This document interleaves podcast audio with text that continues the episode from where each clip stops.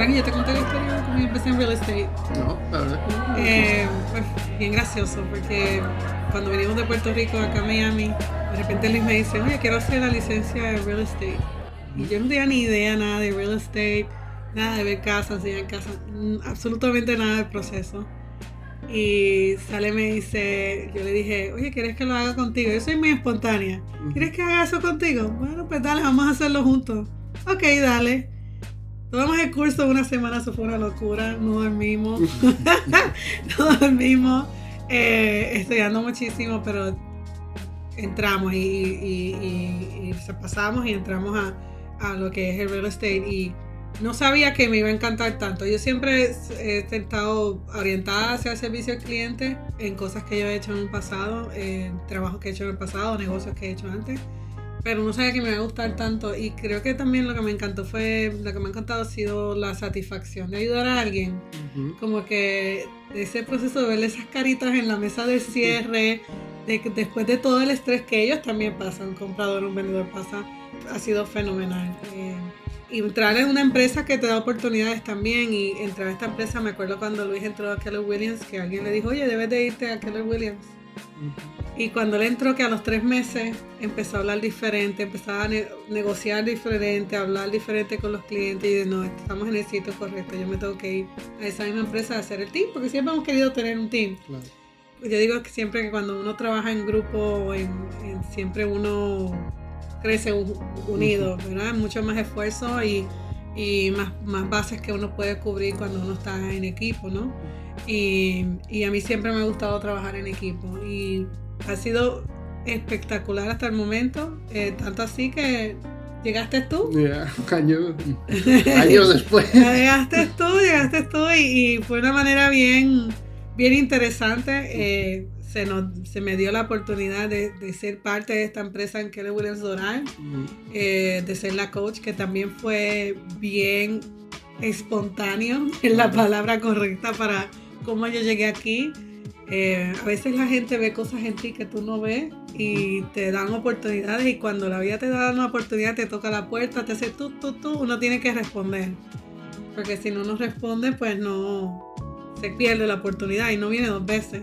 Y, y así fue que te conocí a ti. Claro, y cuando empezaste como coach, ¿te imaginabas que ibas a llegar a tener 100, 100 y pico Jamás. Eh, bueno, yo soy una persona muy competitiva, pero muy competitiva conmigo misma. Eh, de, de siempre ser, lo mejor, ser mejor de lo que fui ayer o ser mejor de lo que fui el año pasado. Y eso es como parte de la gasolina que tengo internamente. De que de yo, yo, si quiero ser número uno de algo, no es por ser número más que nadie, sino ser número uno de algo que yo tengo la satisfacción que logré ser lo mejor para mí. ¿no? Eh, que para algunas personas es, es diferente, es competencia con otros, ¿no? Que todo el mundo tiene sus talentos y todo el mundo tiene sus fortalezas y debilidades, al igual que yo. Y eso me ha dado la oportunidad de, creo que, seguir desarrollándome y a partir de las experiencias también del grupo, uno puede darle un mejor servicio también a nuestros clientes, porque veo situaciones en, en la gente que en la cual yo trabajo que yo puedo transmitir a lo que nosotros hacemos en el equipo, experiencias, situaciones, que uno puede decir, mira, pasó esto en una transacción, qué interesante cómo uno lo resolvió. Y no me esperaba, la verdad que no me esperaba tener tanta gente debajo y gracias a eso pues también uno crece también. Eso que ahora tengo, somos dos equipos, un equipo de mi casa team, otro equipo de coaching donde, donde tenemos que seguir creciendo y, y traer talento. Exacto, cada vez más gente, ¿no? Yo me acuerdo que yo, a ti fue, creo que la primera que conocí en esta compañía, no sé si la primera o la segunda, no sé si fue el CEO primero, Javier, pero cuando te conocí y supe lo que hacías, que podías enseñar a la gente, sobre todo en castellano, que en ese momento yo tampoco tenía mucho nivel de inglés, era como, me pareció muy interesante. Me pareció interesante en el aspecto de me van a ayudar realmente. Mm. Y cuando empezamos las sesiones de coach, sí que vi que me ibas ayudando, me ibas enseñando cosas y le las iba poniendo en marcha y empezaban a funcionar. Me empezaba a llegar alguna que otra cosita. Y creo que eso tiene un valor muy grande para una compañía y sobre todo para la persona que, que, entra en la compañía de cero, como fue en nuestro, mi caso, aunque ya yo había realizado real estate en España, que en Estados Unidos tuve que aprenderlo. de cero. Totalmente diferente. Cuando hice la academia, yo salí de ahí sabiendo las leyes, pero no sabía nada de cómo funcionaba aquí, los contratos, Mm. todo, todo, todo. Al final fuiste tú la que me enseñó todas esas cosas, Sí. porque eras la que estaba todos los días y todas las semanas enseñando. Sí, y, y me gusta porque también ver la satisfacción de ustedes cuando cierran, cuando logran ese primer, primera transacción. eh, puede ser parte de ese logro también. Es bien satisfactorio, muy satisfactorio porque entiendo pues lo que estoy poniendo granitos de arena en este mundo, en, en otras personas y poder ayudar y bendecir a la familia de esas personas porque si ellos hacen o si tú haces dinero, tu familia también. Eh, estos son bendecidos por eso. Y poderme ir de esta tierra a decir, bueno, pude, pude lograr sembrar en otras personas y eso a mí me llena muchísimo. No, es que la, semana pasada Luis y yo estábamos hablando de nuestros primeros clientes y mi primer cliente que fue un caos, eh, tú estabas ahí ayudándome y diciendo, bueno, ahora haz esto, haz lo otro, llama a este, todos los papeles que tenía que rellenar en caso de la primera cancelación y todo eso. Al final eras tú la que me decía, porque en ese momento yo no sabía ni cancelar un contrato, como fue lo que pasó. Sí, sí, ¿no? Y, y, y chévere, chévere, porque tú una clienta dentro de todo satisfecha. Exacto, al final se muy feliz esa Sí.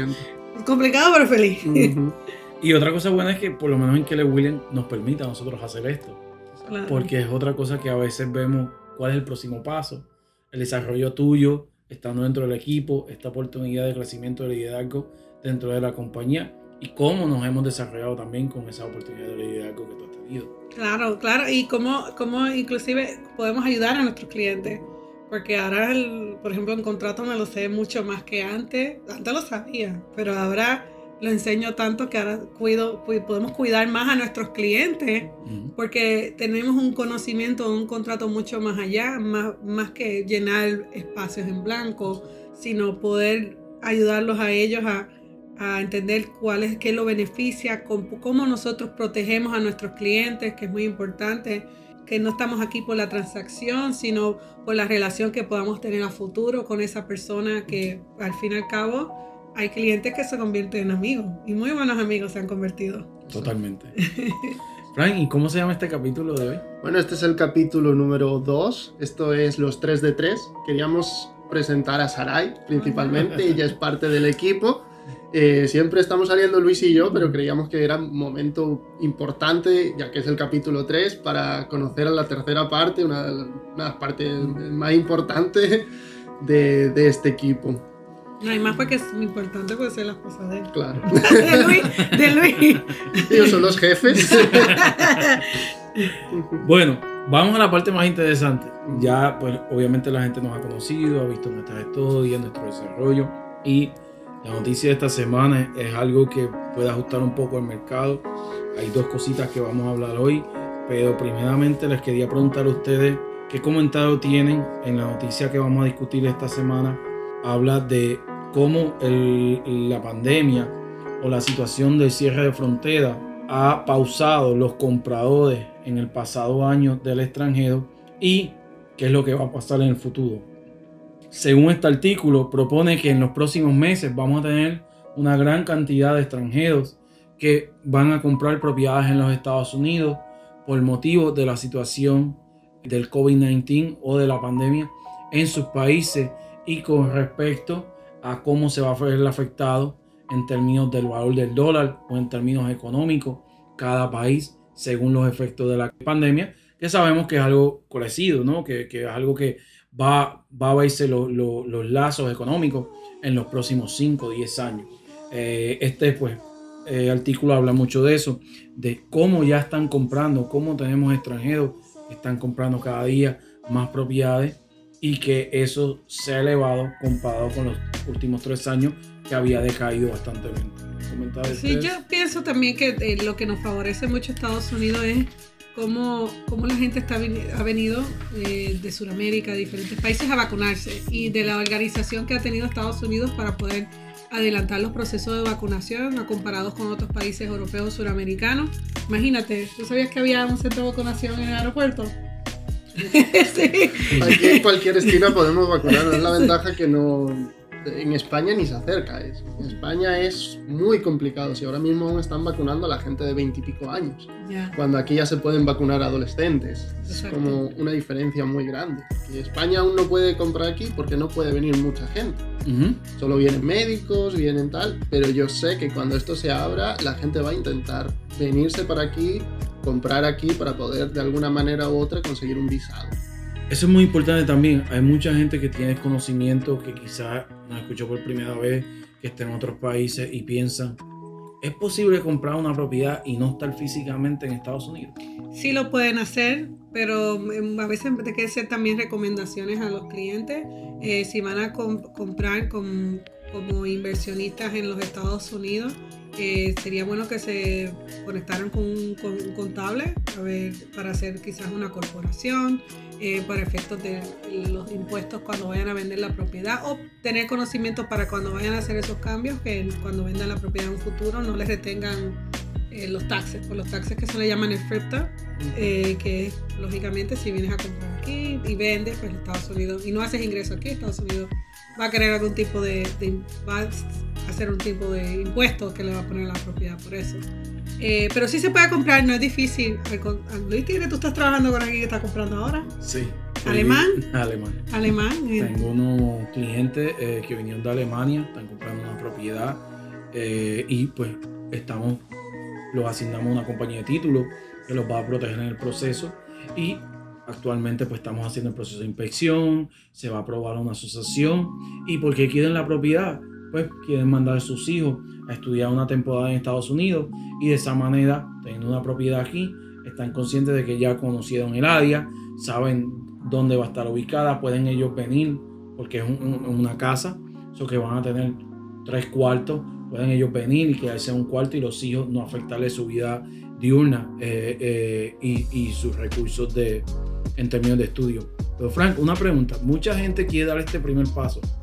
Piensan, ¿cuál es el costo de una consultoría? Un extranjero puede hacer una consultoría, tú que estás todos los días en este proceso, ¿qué costo tiene? Cero. El costo es cero. Hacer las preguntas y poder hablar conmigo o con cualquiera de nuestro equipo es gratuito. Nosotros podemos comunicarnos. Normalmente nadie está aquí en Estados Unidos cuando estamos hablando de inversión extranjera, Ujú. pero se puede uno comunicar por Zoom, por Google Meeting, por cualquier red, cualquier página de conferencias y podemos ayudarles más en profundidad a cada persona, porque cada caso es completamente diferente. correcto. correcto. Excelente. Es importante decir que no solo es el inversor latinoamericano el que está viniendo. Eh, está viniendo muchos inversores también de China, sobre Ujú. todo, y de la India. Ujú. Principal causa de que vienen para aquí es la educación de sus hijos. Exacto. En esos países no hay la misma educación que hay en Estados Unidos. A lo mejor aquí en Miami no se ve tanto la inversión sobre todo India, eso es más bien en Texas o New York, pero aquí en Miami sí que se puede ver zonas como Dayland, por ejemplo, que hay una gran inversión asiática. Pueden ser de China y de Corea. Es una competencia que también tienen ahí los compradores extranjeros. Siempre están compitiendo con el asiático. Es ahora el momento perfecto para comprar siendo extranjero porque no sabemos lo que puede pasar cuando se abra realmente este país al resto del mundo. Es muy probable que venga una gran inversión de esos dos países, de China y de India. Y hay que tener cuidado con eso. Es importante, si estás pensando en hacerlo, si vives en un país de Latinoamérica y que estás dudando si empezar el proceso o no, es empezarlo cuanto antes para ponernos las pilas y que pueda comprar. Y, y se puede financiar como, como eh, comprador extranjero, se puede financiar y los intereses como están bajitos Ujú. eh, para un, un inversionista extranjero están muy buenos, eh, puede- va a ser un buen momento para hacerlo. Otro punto importante de la noticia que nos comenta es que realmente del 2009 al 2010 al año 2017 la inversión de extranjeros en el real estate en Estados Unidos subió de 66 billones a 153 billones. Lo interesante de esta noticia es que para que vean el efecto que tuvo con el año 2020. En el año 2020 la inversión fue solo 54 billones. En teoría bajó 100 billones de dólares eh, la inversión anual de los extranjeros en el 2020. Ahora imaginemos esto, y eso pues, me gustaría que ustedes emitieran su opinión. Imagínense que el mercado se va afectado por 100 billones de dólares del extranjero para comprar en el mercado entre comillas, corto o pequeño o básicamente mínimo que tenemos ahora mismo de, de inventario de propiedades. Y tenemos 100 billones de dólares comprando mañana. ¿Qué puede pasar aquí? Fácil, los precios pueden seguir subiendo. Eh, la competencia entre el, el, comprador local y el comprador extranjero. Y si compran cash contra un, eh, una financiación, el cash va a ganar siempre en la oferta. Bueno, no en todos casos, No siempre, pero puede, ganar. sí. Entonces, yo pienso que eso sí puede eh, crear una competencia entre. Hay donde, no- hay donde Frank y Luis tienen una excelente destreza de poder ganar la oferta, eh, ya seas local o extranjero, porque en- en- a la final es. eh, es ser el primero y, y ser el que tenga los mejores términos y relación con, con ese otro, esa otra representación con el vendedor que pueda hacer que nos digan que sí a nuestra oferta y no pierdan las ofertas. Y, y yo creo que va a haber, en mi opinión, incremento de, de precios. ¿Qué tú crees, Sí. Frank? También yo creo que hay ciertas áreas, sobre todo aquí en Miami, que se van a saturar. Ujú. Puede ser la zona de Dayland en el caso asiático, la zona de Miami Beach en el caso sobre todo eh, ruso, igual que en Aventura hay una- mucha compra de gente de Rusia. Eh, y esos son sec- sectores donde va a haber una gran competencia en el mercado ahí. Va a haber una pelea incluso entre ellos mismos, porque van a querer copar el mercado de, de un extremo al otro. Sobre todo cuando hablamos de apartamentos. La gente que trae inversiones de otros países muchas veces lo que quieren es un apartamento. En el caso de para que estudien los hijos, los hijos a lo mejor van a la universidad o a lo mejor van al high school o cualquier cosa y no van a comprar una casa en un principio porque la idea es simplemente esa temporada, esos años que pueden ser 6, 7, 8 años. La compra de edificios yo creo que va a dispararse bastante. Por mucho que haya pasado lo que ha pasado, sí que se está viendo que hay demanda de edificios de nueva construcción y cada vez más demanda aquí en Miami. Sí, y las rentas a corto plazo también, que a veces pues una persona dice, bueno, pues vengo yo por la temporada a Ujú. quedarme en el tiempo que me quiera quedar y de resto Exacto. Lo rento a corto plazo y entonces ya se va pagando solo el apartamento sin yo tener, tener eh, menos gastos de impuestos o de asociación, ¿no? Sí, incluso eso es el siguiente paso, el siguiente que vamos a hablar, que ya se están creando edificios para ese tipo de inversiones. Casualmente ayer nosotros estábamos en una presentación de este producto. Es un producto de 37 pisos eh, que se está construyendo en el downtown. Lo más interesante de este edificio, y Frank nos va a hablar un poquito en detalle ahora, es que tienen permiso de la ciudad y del condado para hacer un condominio de Airbnb. Excelente. Y se puede rentar por noche los 365 días del año. ¿Qué quiere decir? Que usted como inversionista puede venir en diciembre, estar una semana, se queden en su propiedad y rentarlo, pero va a haber una compañía dentro del mismo condominio que le va a poder dar todo el servicio que necesita. Frank, algunos puntos importantes que te parecieron increíbles de esta propiedad. Sobre todo importante es que, según yo lo veo, va a funcionar como si fuera un hotel. No es un hotel, es propiedades privadas, pero va a funcionar como si fueras un hotel y tú eres el dueño del hotel. En caso de que tú tengas uno, dos o tres apartamentos, tú no tienes que ir al edificio para nada. Es las llaves se entregan en recepción, se recogen en recepción, el propio edificio te envía un equipo de limpieza cuando se vaya el inquilino y tú no tienes que hacer nada. Es algo maravilloso porque normalmente cuando alguien quiere comprar una inversión para hacer Airbnb o hacer estas cosas, siempre tiene que confiar en una persona o estar él mismo para esas cositas, para entregar las llaves, estar preocupándose de cómo dejaron el apartamento, estar preocupándose de la limpieza y todo eso. Y en este caso no tienes que preocuparte. Tú puedes estar a lo mejor en, en Perú, en Colombia, en Puerto Rico, donde quieras, haber invertido en este edificio y desde allá tú simplemente manejas la entrada de dinero que va viniendo y haciendo los pagos que tú tienes que hacer, que mensuales y todo eso, pero no te preocupas por nada más. Eso a mí me parece impresionante, la verdad, en este edificio. Ahora, cambiando y juntando las dos historias de esta semana, imagínense que tengo 100 billones de dólares Mm, y los precios hoy de este condominio de apartamentos empiezan en los bajos 400. Si tengo 100 billones de dólares y represento compradores y se presenta un proyecto como este, ¿qué puede pasar con los precios en términos con los precios de las dos partes? Porque primero, los precios de compra obviamente se van a ver afectados con 100 billones más Ujú. viniendo al mercado. Y la otra que quisiera que me contesten es, ¿qué va a pasar con los tiempos de renta? Porque hay una situación en renta si todo el mercado sigue subiendo y tenemos 100 billones de dólares más en compra. ¿Qué opinan? Yo digo, en mi opinión, yo digo que es más, ahora mismo en este momento es más fácil comprar que rentar. Hay poco inventario de renta. Los inversionistas, muchos de ellos están prefiriendo vender sus propiedades para poder maximizar el dinero de cómo está el mercado. Y muchos van a seguir querer vendiendo porque ya saben que van a tener un buen retorno de la inversión. Eh, so que eso me llama mucho la atención también porque a, a medida que siga viniendo más dinero entrando, eh, siempre va a haber un, un- vamos a estar en una economía, por ejemplo, un real estate estable hasta por el momento. Eh, yo no veo esto que se vaya a caer en los próximos meses. Yo digo que esto va a demorar unos años más, eh, porque a medida que venga gente in- trayendo dinero, esto todavía va a seguir Exacto, moviéndose. moviéndose. Y si el interés sigue estando bajo y es mejor comprar que rentar porque tienes una garantizada una mensualidad fija al comprar, pues el, el inquilino va a decidir comprar.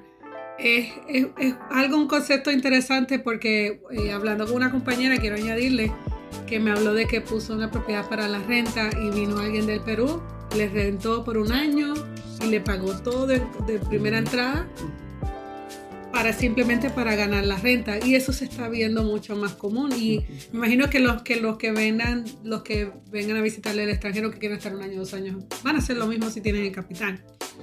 So que me parece eh, hay que estar muy pendientes y eso nosotros estamos muy pendientes por eso lo vamos a estar informando a ustedes Claro. siempre. Pero Frank ¿qué tú crees? No, la renta, renta anual ahora mismo en Miami está muy difícil. Tengo una persona me gustaría ayudarle, pero está buscando una renta por 1.000 do- 1.300 dólares y está imposible. En esta ciudad es imposible. Los precios cada vez suben más. Y esto es una persona que podría comprar, pero no tiene suficiente cash. Le falta cash. Y él está viendo los precios, está viendo cómo está el mercado y todo eso, y me dice, me saldría más barato y más rentable comprarme un apartamento, un townhouse de dos cuartos y estaría yo mucho más tranquilo. Ojalá pueda. Claro. Pronto, mientras siga ahorrando y recupere el dinero, pronto lo podrá hacer. Pero yo creo que la ventaja de este tipo de edificio, y es que si se siguen construyendo edificios como este, los que son inversionistas para Airbnb, para estas cosas, que aunque los edificios prohíban muchas veces esto, se hace, por desgracia se hace demasiado, aunque les pongan multa les da igual, esos inversionistas van a ir directos a este tipo de edificios. Porque aunque este tipo de edificio no lo quiera decir, es un edificio pensado para eso. Ujú. Es un edificio para rentar vacacionalmente. Puede ser de unos días, de una semana, como si funciona como un hotel. Yo creo que si este proyecto sale bien, y por lo que hemos visto sale muy bien, porque en dos o tres semanas ya se había vendido más de la mitad, ya se ha vendido más de la mitad del edificio, yo creo que ellos lo van a ver. Como que les va a salir más rentable construir más edificios por la zona, que en este caso en Downtown de Miami, más edificios como este, para que esos inversionistas vayan directamente ahí. Lo que haces es liberar los precios de los edificios que son para vivir o para rentar anualmente. Liberas un poco esa carga, los precios se pueden estabilizar un poco y las rentas pueden aumentar, pero anualmente. Exacto. Y esto es un producto que no teníamos en Miami. Eh, eh, había otro producto nuevo que había, y este es el segundo producto que viene a Miami con este tipo de concepto. Que este concepto se ve mucho más común en Orlando, lógicamente, porque están los parques, etcétera. Eh, que también tenemos información de este mismo producto en Orlando si están interesados en esa área. Pero es un producto que está viniendo nuevo a Miami, que a, a pesar que nosotros recibimos tanto turistas, eh, ya por fin podemos presentar un producto que sea pensado para el inversionista, que no quiere la preocupación de estar manejando la renta, que no quiere la preocupación de, de que de limpiarlo, que no quiere la- esa preocupación, que quiera recibir su dinero en el, en el banco todos los meses, ya después que se rentó la propiedad eh, por Airbnb. So que pienso que es un concepto muy, muy innovador, muy diferente y, y esto va a venir a ser un producto mu- mucho más común ya una vez este sea algo que sea exitoso como lo está haciendo hasta ahora. Y lo importante de este producto es que sí que existe otro más, que lo hizo el propio Airbnb, si no me equivoco, en Miami Beach. Pero lo que tenemos que hablar es la diferencia del precio. Claro, claro. Un apartamento en el, de, el que hizo Airbnb es un millón de dólares, Claro. el normal. Y aquí es menos de 400 mil dólares, el más básico. Y esto te viene completamente amueblado. Que eso es un punto muy importante. Tú cuando compras no te tienes ni que preocupar de amueblar el, el apartamento. Ya te viene listo, tú simplemente lo tienes que empezar a rentar. Otro tema importante sí que pueden fluctuar un poco los precios al principio de, de- de renta en los porque quieran o no va a abrirse un edificio de 357 apartamentos a la vez. A lo mejor sí que el mercado ahí fluctúa y no lo puedes rentar por el precio que a lo mejor desearías. Pero de unos de aquí a unos meses que ya el edificio esté abierto, los precios van a subir muchísimo. Porque no existe nada como esto en Miami. Correcto. Y otra cosa es la diferencia de precio. Sabemos cuánto están las habitaciones de hotel ahora mismo. 500 dólares. Y aquí están en promedio, ellos pensando que una habitación de cuatro personas, de un cuarto, eh, estamos hablando de 200, 300 dólares lo que va a costar. Entonces estamos hablando que es una mitad del precio. Otra cosa, este producto incluye los muebles y está edificado de una manera con líneas muy claras y eh, con cuántos las facilidades es una cantidad sorprendente de todas las facilidades que van a estar incluidas ahí. Todavía hay piscina, business center, gimnasio, todo eso. Escalada.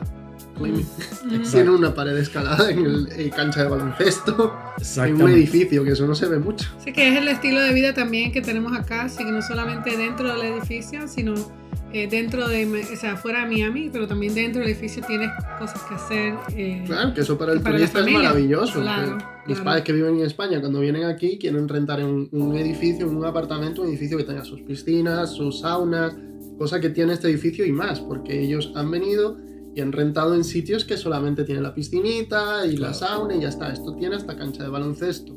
Que viene un turista y quiere que los niños se entretengan, pues los lanzan para la cancha de baloncesto y listo. Resumiendo lo que hemos hablado hoy, si alguien quiere contactarte, ¿cómo nos puede encontrar? ¿Dónde nos encuentran? ¿Cuál es nuestro website? ¿Cuál es el teléfono? Como siempre, nos pueden encontrar en Instagram y en Facebook como Mi Casa Team South Florida. ¿Cuál es tu, el teléfono? Ya, Sara? eh, es 786-565-4553. Ujú. También nos puedes buscar si quieres buscar propiedades en nuestro website micasa.kw.com. Eh, y estamos en las redes sociales, estamos aquí para ustedes eh, y para ayudarles. Nuestro trabajo es orientarle a ustedes a tomar la decisión correcta y cuando sea el momento de ustedes hacer, hacer ese movimiento y que puedan tener retorno de inversión o si van a comprar para vivir, que tengan su propiedad por, por buen tiempo con una mensualidad fija. Eso es lo que todo el mundo quiere. Gracias a todos y hasta luego. Hasta gusto. pronto. Chao. Gracias.